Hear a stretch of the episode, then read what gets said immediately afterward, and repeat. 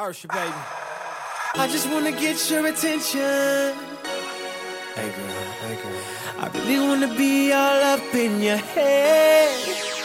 Yeah, cause what I got, you gon' wanna get some. Uh, yeah, but girl, that's only. 大家好，我是佳佳，And I'm Nana. 欢迎收听家里家外。Welcome to 家里家外。今天我们跟大家聊聊容易犯错的词系列二专有名词。So, what kinds of special phrases are you familiar with? 嗯，我最熟的应该是 “go Dutch” 这个词儿，大家都很熟。它不是去做荷兰人的意思，它是 A A 制的意思。 Ah, yes, people will know what you mean. But nowadays, a more common way to say it is to split the bill. 哦，现在用 split the bill 更普遍一点。嗯，而且我觉得 “go Dutch” 有歧视的意思哎。 我发现很多跟国家有关的词汇或者短语都有歧视的意思。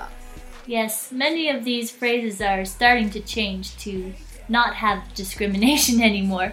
But for example, Spanish athlete.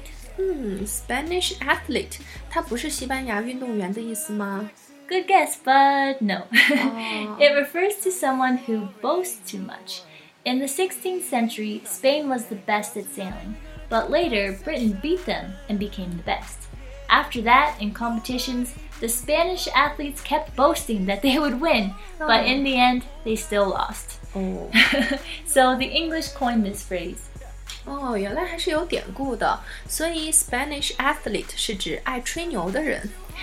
And there's another phrase related to war Greek gift. 哦，Great Gift 我知道是源于特洛伊战争当中的木马计，所以 Great Gift 就是黄鼠狼给鸡拜年，没安好心。Yeah, it means a bad gift. 嗯，哎，我也知道一个叫做 French leave。Mm, right, it refers to leaving somewhere without telling anyone. 嗯，哎，可能是因为法国人性格比较随意，所以以前参加 party 的时候想走就走，也不打个招呼，所以呢，French leave 就是指不告而别的意思了。 Mm, here's another phrase that might make you confused Indian summer. 哦，不是印度的夏天吗？ Nope. Actually, it refers to an unseasonably warm period during the autumn in the northern hemisphere. 哦，是指非季节性的热，或者是北半球的秋天。